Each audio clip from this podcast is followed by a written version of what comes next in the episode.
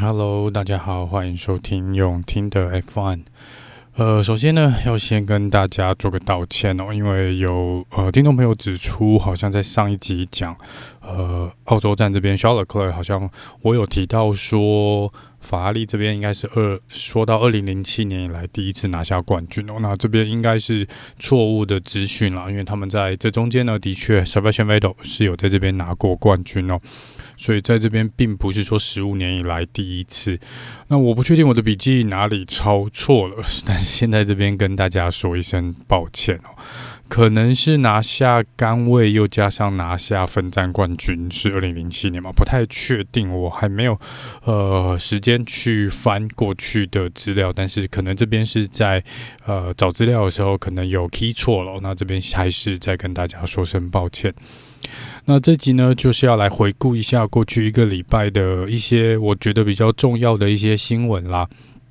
那跟一些八卦的消息哦。首先呢，先来一样回到上一场比赛的一些赛后发生的一些事情。那在呃上次的赛后诸葛有提到，Maxim Stepan 有在比赛过后呢，有特别的去提出来哦，接受访问的时候有说，这个安全车呢是开的相当的慢哦。他呼吁大会需要去呃更正一下这个问题哦，去找。怎么讲？去调查一下这个问题啦。那同时间，George Russell 也有跟 Shawler，其实两个都有出来，虽然有点半开玩笑的方式哦，但是他们两个基本上也是赞成，呃，说安全车这边呢，速度是有一点点慢的，有一点点过慢啦。那安全车的速度呢？为什么车手会特别在意安全车的速度哦？那这个部分呢，就是因为你跟在安全车后面，其实已经是减速的一个状况。那我们知道这个赛车呢，F1 轮胎的温度是相当重要的。所以在这边你会看到很多车手呢，即便是在安全车的后面，他们一样会一直左右的摇摆哦，左右的来开，呃，因为他们就是在透过轮胎的摩擦呢，想要跟地面的摩擦，想要拉高轮胎的温度哦。基本上来说呢，轮胎的温度，呃，不是说越高越好，过热也不好，但是冷掉的轮胎呢，就是温度过低的轮胎呢，是跑不出抓地力，也跑不出速度的。所以在这边呢，车手当然希望呃，safety car 安全车不要开太慢哦，因为他们可以让轮胎保持一定的温度。你的速度越慢，他们就越难去保持轮胎的温度。所以这边呃，Max 觉得说，你这样子下去，这样子搞哦，这速度慢的话呢，等于呃，车子速轮胎呃，要把它加热或是保持这个温度的时间呢，会要过长，会来不及哦。所以重新起跑呢，就会站在一个比较劣势的一个状况。那这边大会呢，果然不，呃，不出所料，没多久就出来反驳了。基本上就是说，呃，安全车呢，并没有，并没有低于它的限速。然后再次的强调，这个安全车的本意是要保护车手的安全，维持场上比赛这个赛道跟车手的安全哦，并不是要让车手呢可以随时准备好去往前冲哦。所以在这边，呃，我觉得大会这个。基本上啦，我本来就觉得安全车就算开的再慢哦，也没有那个问题啊，因为这是本来就是一个为了安全所。呃，因为赛道一定出了什么事情嘛，一定是有车子呃抛锚的，或是有什么意外才会出安全车。那既然都已经叫 safety car 了，安全车的部分呢，当然就是要安全嘛。所以在这边，我觉得本来就没有所谓开得太慢的问题哦。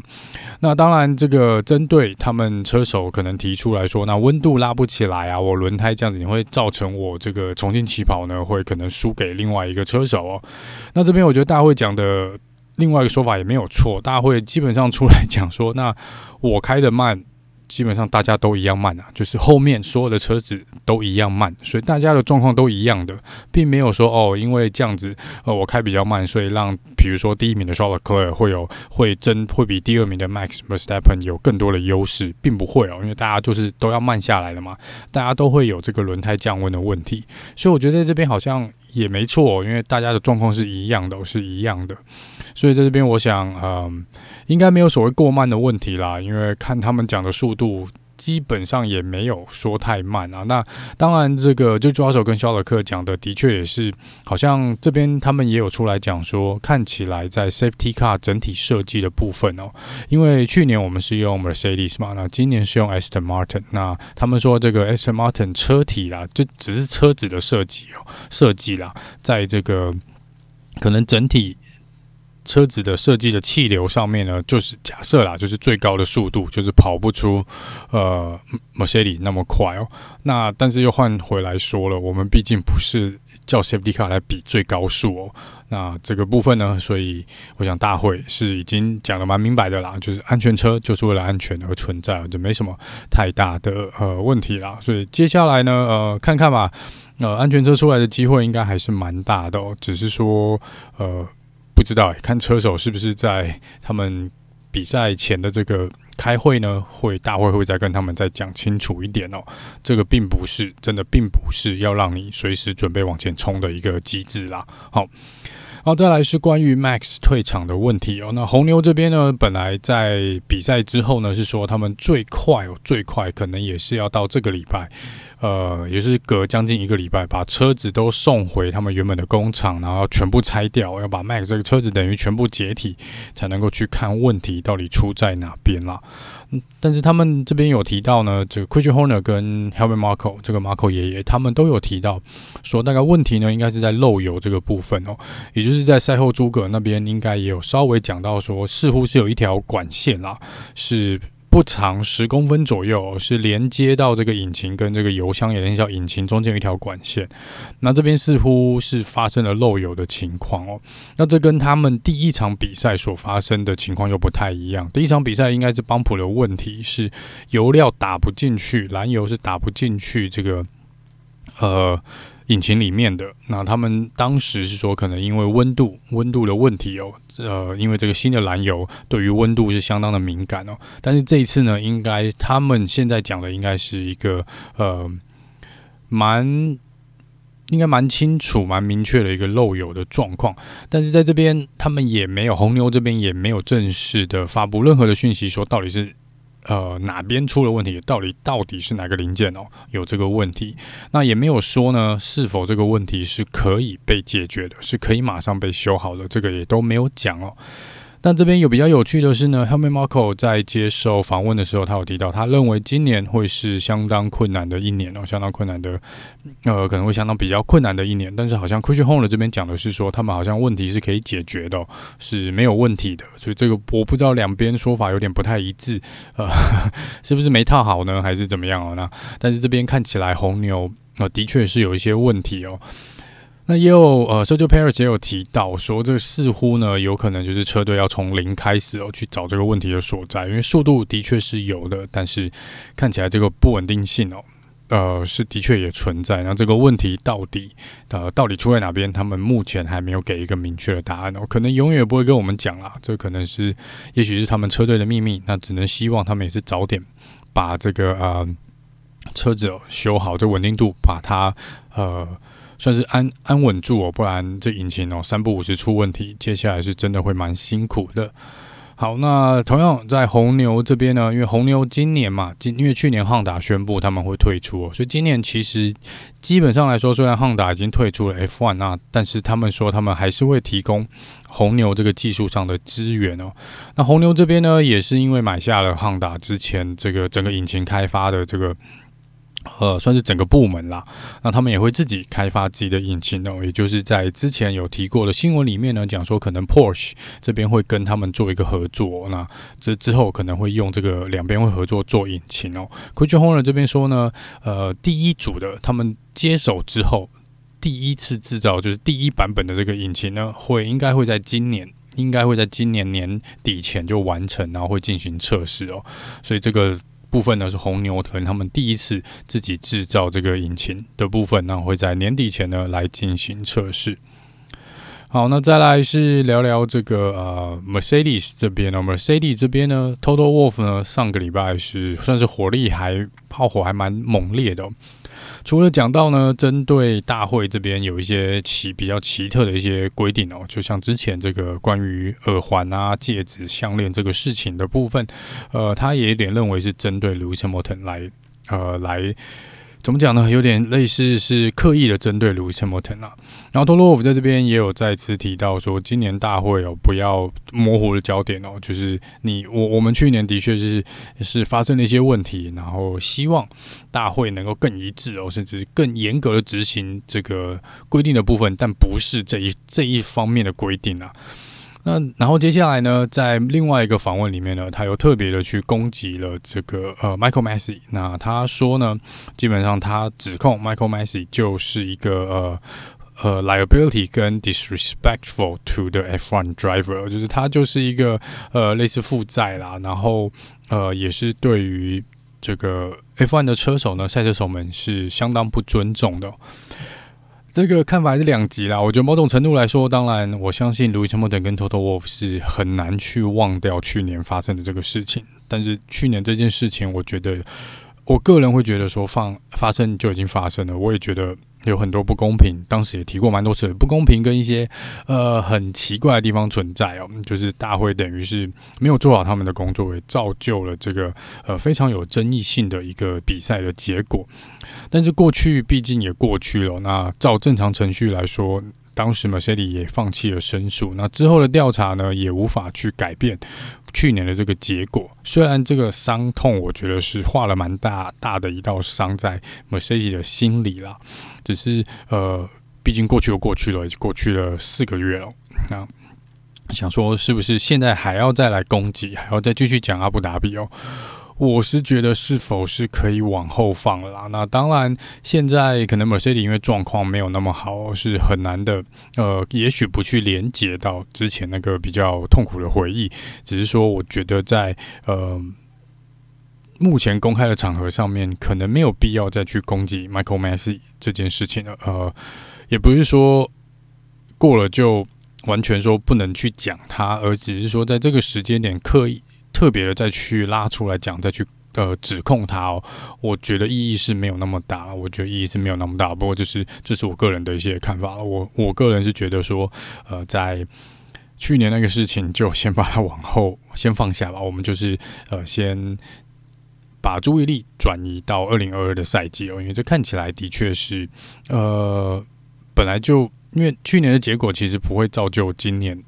已经应该说，现在应该影响没有那么大哦。如果大会也是承认，呃，他们有一些缺失，然后愿意做一些改变呢，那我觉得在这边可能就大家先先放下，不要再一直呃每场比赛一直的去讲到上一次的那个事件了。那另外一个是关于 Lewis Hamilton 的 Team Radio，它上面之前有提到说，Hey, you guys put me in a difficult position 哦。那这个有蛮多人当下的解读是说呢，他因为当时就主要手跑在 Lewis Hamilton 前面，那他们觉得就是 Lewis Hamilton 有点心急哦，然后是有点针对就主要手的发言，就是有点类似在责怪车队说，你们怎么可以让他跑在我前面的那种感觉。那这边车队也有再次出来的澄清了，那 Lewis Hamilton 在访问的时候也有澄清了，那他当时也讲说那。根本就不是在讲 George Russell 那件事哦。虽然 Netflix 应该会很想要把这两件事连在一起哦，但看起来呢，如果呃去听比较长的 Team Radio，他们在讲这个 difficult position 的这个呃话之前，卢森堡人在回这个话之前呢，其实在稍早比呃车队呢其实是有通知卢森堡人说，轮胎跟引擎的温度都有点高哦，是希望他要呃。去不要冲那么快，然后让引擎呢跟轮胎都可以稍稍的冷却一下。可是当时呢，他其实是还是在争排位的一个状况哦，所以他在跟车队讲说：“那呃，你的意思就是我需要让引擎降温跟轮胎降温，但是我不能放慢我的速度。”所以他觉得这是一个相当困难做的事情哦。所以这是这个 difficult position 这困难的位置的解释啦，就说你是呃，你有点在叫我做不太。做不到的事情啊，那这是 Lewis Hamilton 讲的。那在呃另一方面呢，关于车子就是呃车子重量的部分，他 Lewis Hamilton 也有特别提到说，在上一场比赛在澳洲站的时候呢，他的车子是比较重的，因为他他们在他车子的底部呢是有装了一些感应器，有一些感应器啦，主要可能还是他们还是想办法要去解决，呃解决这个呃。整个晃动的问题有臀跳的问题，所以他们有加装了一些感应器，希望能够找到的确切的问题到底在哪里，然后尽快、尽快、赶快的去修复这个问题哦。那针对在呃，我们比赛有看到 Charles Leclerc 在直线上面的这个臀跳是相当相当剧烈的。那接受访问的时候呢，他个人是有讲说，他其实呃知道晃得很厉害，可是他说他的身体啊是没有对这个是没有那么敏感哦。可能有些车手针对那种晃动他会很不舒服，像可能 K Mac 那样会很不舒服。但是这个呃，肖洛克是说没有，他个人是没有感觉那么剧烈啦。那针对这个臀跳的问题哦，法拉利这边跟 Mercedes，Mercedes 这边有他们自己的看法哦。他们认为说，呃，法拉利这边呃比跟 Mercedes 最大的差异呢，其实也许不是在速度哦。那因为如果我去看澳洲站的第一。Sector One 跟 Sector Two，也就是前两段的这个速度呢，Mercedes 其实没有落后，其实基本上没有落后法拉利太多，基本上是大概在同一个水平。主要慢的地方呢是第三区块的位置哦，那有很多这个高速弯哦，那这个高速弯呢，在 Mercedes 这边的解释是说，如果去看。呃红军的影片，他们有去看红军的影片。那红军这边呢，在过弯的时候呢，虽然在直线上面会看到臀跳效应相当相当的明显，车子上下震动相当的大，但是进入弯道的时候呢，他们可以把很快的把车子，就是可能一进入弯道就可以把这个臀跳给稳定下来哦。所以在过弯的时候呢，并不会有车身有太大的震动。那这个 Mercedes 说这一点是他们做不到的，他们像过弯呢，晃动还是非常非常的大哦。所以在这边，呃，车车子整个平衡可能会跑掉，所以他就是他们说这是可能主要的呃最大的不同啊。目前跟法拉利这边看起来最大的不同。好，那这是个针对臀跳效应的部分。接下来是威廉这边呢，针对他们所谓的臀跳效应，他们有出来讲说，他们基本上呢已经快要找到解答了，可以让他们车子不要晃动那么厉害哦。那这边就先恭喜威廉手。那威廉这边是说，他们呃基本上基本上呃会陆陆续续再经过一些测试，就会来对车子做一些升级跟改造，就可以希望啦能够照他们所模拟的解决臀跳效应的问题。那针对这个车子呢本身的问题，在这边呢，Latifi 接受访问的时候讲说，呃，其实今年因为新规定的关系跟新车的关系哦，整个车子对他来说，他觉得是反而较之前来说是相当难掌控的。因为他说这个增加了很多的不确定性哦，所以他说有些时候呢，车子会发生一些奇妙的反应，或者是可能平衡会忽然跑掉，那就他说这边就会造成一些嗯车手这边可能比较来不及去反应哦，很难去适应这台新的车子。那坦白说呢，嗯，在这边我比较强，那但是 Alex 小榜这边看起来适应的比。呃，Latifi 要好哦，因为他的成绩就是比较好。如果同样车子有同样的问题的话，那你两个车手的差异性应该不大。假设车手的呃能力是差不多，跟适应能力是差不多的话，那理论上来说呢，Latifi 跟奥榜不能差那么多。可是目前看起来前三场比赛呢，Alex 奥榜是应该是稳定的领先 Latifi，而且还领先蛮大一截的。那针对上一场比赛，Latifi 又再一次的撞车嘛，那也有人出来质疑说，那那今年在这个呃费用上有上限的状况下呢，花费可以有一个上限的状况下，这样一直撞车对 William 来说会不会是一种负担哦？是否是没有办法承担的一种呃费用啊花费？而就因为这是额外的费用嘛。那在这边 William 出来讲说，基本上这个钱呢应该不是问题哦，应该不是问题，所以看起来他们还没有遇到，还没有觉得这是一种资金的压力啦。这是一个资金的压力。好，那在上一场比赛呢，针对 Lance Stroll 跟 v a l t r e Bottas 这边有一些些的不愉快哦。那这边就是 Lance Stroll 呢，在防守 Bottas 的时候呢，呃，有被判罚嘛？因为他这个左右移动了超过两次，防守了超过两次哦。那另外一个部分呢，是在过弯的时候呢，Lance Stroll 基本上是有把 Bottas 往外推哦，他没有让位。那这边 Bottas 在赛后也有表达不满哦，说：“哎，他他那个没有 Lance Stroll 没有受到裁罚，没有受到这个处罚，没有任何的 penalty，也没有记这个呃呃 penalty point。所以在这边呢，嗯、，Bottas 在前几天又另在另外一个访问里面呢，波波这边又有再次提到这件事情哦，他有特别的去。”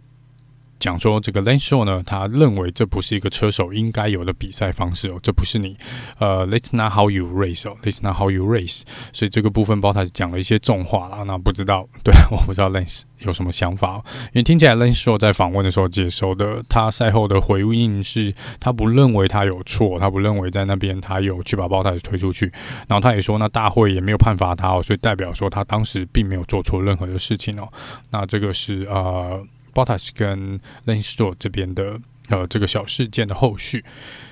那在法拉利这边呢，法拉利这边一直有传闻说他们没有释放全部的引擎的实力嘛，那他们也也有人一直在传闻说他们陆陆续续每场比赛呢都会慢慢慢慢的升级哦。那这边这个车队总监 Benotto 有出来讲说，基本上小小的更新每个车队。每个礼拜都会有啊，特别的调整呢，或一些不使用不同的零件。那针对下一场比赛，这个可能意大利主场这边呢，他们说他们并不会有任何大幅度的变动或大幅度的改动。那基本上他们目前如果没有呃没有遇到什么意外的话呢，应该可能要接近年底的几场比赛呢，才会有比较呃比较大的这个大幅度的更新哦，这个硬体的升级啦，应该这样说。如果有必要的话，如果有必要的话。所以这是法拉利，呃，这边给出听起来暂时不会有太大的改变哦，车子不会有太大的升级啦。不过目前，呃，以过去的经历来看，车队讲的呢，基本上还是会有某种程度的保密啦。基本上讲出来的呢，并不会是我们不需要百分之百去相信他他们所说的话，因为通常呢都是一定有藏一手会。不会百分之百啊，完全透明的跟你讲哦，这应该是不太可能的。所以我相信，如果有必要啦，各车队一定是不可能这个，应该是说这个研究呢跟升级的这个开发的部分呢是不可能停下脚步的。所以他们会陆陆续续一直去推出东西，只是应该也是会某种程度是情况比赛的状况呢，积分的排名来看看是在什么时候才是最好的这个呃时机点哦。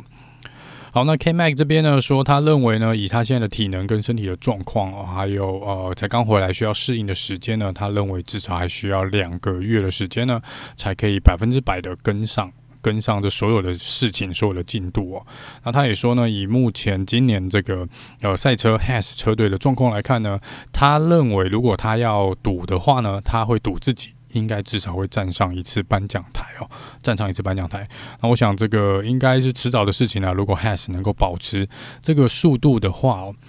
那这个 Has 这个速度呢，的确是惊艳了蛮多人的哦。那在这边呢，有当然也引发了一些车队的可能不开心哦。Alpin 这边 Alpin 车队的这个 Omar。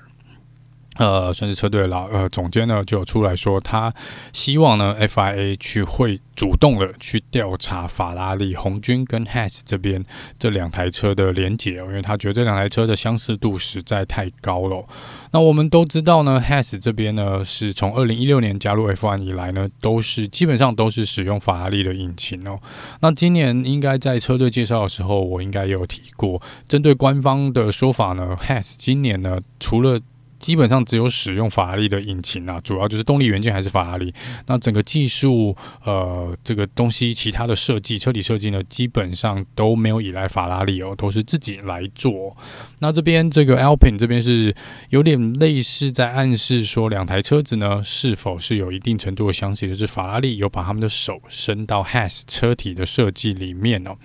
那因为他说呢，呃，Has 这边在前几年有搬去，呃。基本上搬去使用，去租借了法拉利的引擎，然后在这个法拉利这个总部这边呢，有使用他们的呃，算是使用他们的设施啊，来开发他们的赛车。所以他认为这两台车的连接度呢，跟相似性应该是相当相当的大。他希望 FIA 去做一个调查。那我觉得，如果这个欧马应该比谁都清楚啦。你之前如果是在这个呃 Racing Point，呃，嗯，对，呃。你就看起来你们之前有抄袭 Mercedes 的部分的话，Yeah，但是我看起来我们现在看这个 Has 的赛车，基本上就算把它涂成红色的，你也不会把它认为是 Ferrari 哦，因为外观上我觉得还是有某种程度的差异，而不像之前的 Racing Point 是真的跟 Mercedes 可能有九十百分之九十以上是蛮相似的。好了，那这是这个关于法拉利这边呢，就我我不认为大会可能。我不知道大会会不会主动的去调查，我觉得不会啦。就算真的有，应该是也要有车队呢去提出正式的申诉哦，然后大会去做一个调查。那这边你不能因为之前跑得慢的车队，然后换了隔了隔一年就跑得比较快，然后你去觉得他某种程度有些使用到可能呃相关企相关车队的一些黑科技哦，我觉得这个是可以怀疑啦，但我觉得不太可能哦。应该这个大会都已经讲抄袭，这个是他们这几年的执法的重点哦，应该不太会。会去做这个，那么。很明显的，我不知道内部有没有，可能就是车体的内部结构是不是有，但是就外观而言，看起来是没有的。那也许今年真的就是法拉利的引擎是比较好的嘛，因为我们看到 Alfa Romeo 的速度也不错啊，所以不见得是这个有抄袭，那可能真的是引擎的出力真的就是比之前的要好很多，所以这个是呃法拉利跟 Has 这边到时候来看看吧，看看大会是否会正式的去做出一个调查，这个。嗯，我觉得就算调查了，大概也不会有，也不会有什么法则吧，大概也是不了了之哦。我猜是不会，应该会出来说没有什么太大的呃相似之处，所以应该不会去做判罚。好，接下来聊聊其他一些这个比较可能跟这个比赛没有什么。不不是那么有大关联性的事情哦。Maxim s t e p e n 呢，跟呃算是正式的成立了他自己的车队了。那这个车队呢，会在这个现实中跟在这个游戏里面哦来做这个比赛。那在目前来说呢，我们蛮常看到 Max Verstappen 去在线上跟人家玩这个比赛的，去参加线上的一些比赛哦。所以这部分他会有自己的一个车队。来特来去进行这些线上的赛车的比赛。那在现实中呢，他的爸爸呢，呃，基本上呢，呃，有。算是参加了这个 Max s t e p p e n 越野赛车的这个比赛的部分哦，所以这个也是其中的一个呃 Max s t e p p e n 车队的一个比赛的项目。那这边当然红牛就是 Max s t e p p e n 这个新车队的赞助商，新车队的赞助商，所以看起来两边呢，呃，会有更多机会来做一个合作。好，那另外一个是关于迈阿密哦，迈阿密今年我们会第一次到迈阿密去做比赛哦。那看起来所有事情都已经弄好了嘛，赛道这些全部都做好了。这没有想到的是呢，呃，目前迈阿密当地的居民呢，忽然间提出了法律的诉讼哦。那这法律的诉讼基本上是说，呃，他们觉得在这个。附近举办赛事的话，赛车比赛的话呢，不管是任何赛车的比赛哦，都会对当地的居民造成无法忍受的噪音哦，所以他们提出了法律的诉讼，呃，希望这个不会在这边做比赛。那两边的律师基本上应该已经有了第一轮的交战了啦。那在呃支持比赛的赛方来说呢，是说呃这个并不是这个赛车场地或是这个主办单位的的错，那这是政府有特别当地的政府有特别给了一个特殊的许可证，呃，就是来让他们在这边做比赛。所以基本上这个呃许他们也是因为有这个许可证才会在这边做比赛嘛。所以这是两方现在已经有进入一个攻防的状况了。那当然，在目前来说是没有特别的看到，好像没有初步的判决哦，只是说两边似乎已经有都有释放出一些这个消息哦，他们的主张啦。所以这是迈阿密比赛赛道的这个部分，现在目前看起来是有一些些的问题哦，是有一些法律的问题存在的。就来看看到时候法官什么时候判吧，也许等他判完比赛都已经结束了，也不一定哦。好，那另外一个是这个呃，关于赛道的部分的话呢，这样先田指出呢，Monaco 是有可能这个经典的赛道是有可能被取消的，因为 Monaco 这边毕竟不是一个，虽然是一个很经典的比赛赛道，而且每一年都有在 F1 的呃算是形式力上面哦，可是它真的不是一个。很好超车或是很精彩的一个比赛赛事的赛道。那因为今年我们已经跑了二十三场的比赛哦，加上这个明年还有拉斯维加斯哦，甚至于 Lewis Hamilton 也也希望这个南非这个赛道把它加回来。另外一边，明年上海站好像也会回归哦。所以在这样看起来呢，已经有很多车手跟车队说：“哇，这个呃很吃不消哦，然后到处飞来飞去哦，是不是应该好好的整理一下这个 F1 目前现有赛道跟形式形成的一个规划？也就是说，如果呃大家要一直把新的赛道加进来，总是有一些旧的要被取消嘛，不然他们只会越加越多。我们已经从可能最初的十几场比赛到现在的二十三场哦，以前可能十一月的时候比赛就已经结束，我们现在开到将近十二月哦。”所以车手说，这其实对车队来说也是蛮吃不消的哦，这太多太多的比赛了，而且很多车手说，他们其实觉得呃，至少比赛跟比赛中间应该间隔两个礼拜哦，隔一个礼拜哦，甚至连续三个礼拜都比赛，对，不管对车队或对车手都是相当相当吃力跟一种考验了。那在这边还有呃，可能有说传闻有要被砍掉的呢，还有法国站的部分哦，法国站还有比利时哦，标准这边。那比利时我觉得应该不太可能，SPA 赛道是真的是。算经典中的经典哦，要把它砍掉是有一点点说不过去哦。Monaco 这边如果不做一些赛道的重新设计，我觉得呃对我来说啦，我觉得是可以砍掉的。法国站也是哦，因为法国站的赛道设计也是比较偏无聊的啦，我觉得是比较无聊一点点。虽然那个赛道蛮新蛮漂亮的。那这边呃，Esteban Ocon 唯一的法国的赛车手，那他有出来说，基本上他会呃，希望尽全力的去把法国站留在这个呃 F1 的行程表上面哦，因为他不希望法国站被取消。那的确啦，呃，目前看起来是有一些赛道的确是需要一些检讨。那 Sebastian Vettel 也有出来讲说，是不是要用一个怎么讲轮流的方式哦？比如说我们今年就在法国站。今年可以有法国站，明年就不要有。我们明年用法国站替换掉，可能换成德国或什么的。然后呃，亚洲这边也是有可能上海站、韩国也好啦，你马来西亚要回归也好，大家就是轮流嘛。我们不要每年都开一样的。当然，可能有几个赛道我们可以每年都去比赛，但是中间有一些我们是可以来做呃轮替的，去做轮调的。所以这是在关于比赛赛程表的部分，大家还是有一些意见的。我们目前看起来没有人特别。真的没有人去讲说啊。哪一个赛道会被取消掉？明年会被取消掉？但是的确，现在传闻越来越多，尤其是在官方这边呢，也出来讲说，我们从来就没有说我们要砍哪一个赛道，但我们也从来没有说我们不去砍掉哪些赛道哦。所以这个是，嗯，看起来大会也是有在想哦，这个官方这边也是有在想，所以这个是值得注意的一件事。那当然，有什么最新的消息也会跟大家呃尽量在第一时间做公告。另外是 Leno Norris 呢，在呃他自己有自己的呃社群的频道嘛，那其中有一个呃活动呢，是我们可以去问他问题哦，然后他如果选到你的问题呢，他就会在这个直播里面呢去跟你做回答。那有人好像问到了他是不是有跟 Kimi r e c k o n e n 去我们的 Kimi 去做一个。呃，到底有没有跟 Kimi 讲过话哦？那 Lando Norris 在二零一九年到二零二一年这三年呢，是跟 Kimi 的赛事是有重叠的，他们同时都在 F1 哦。那 Norris 这边说呢，呃，虽然他很喜欢去看一些 Kimi 的访问，他觉得很有趣哦，然后看一些 Kimi 的可能的事迹啊，跟一些大家网友做了一些蛮有趣的影片以外呢，他说他在赛道上面跟比赛这边呢，基本上从来没有跟 Kimi 说过话，一对一的说过话。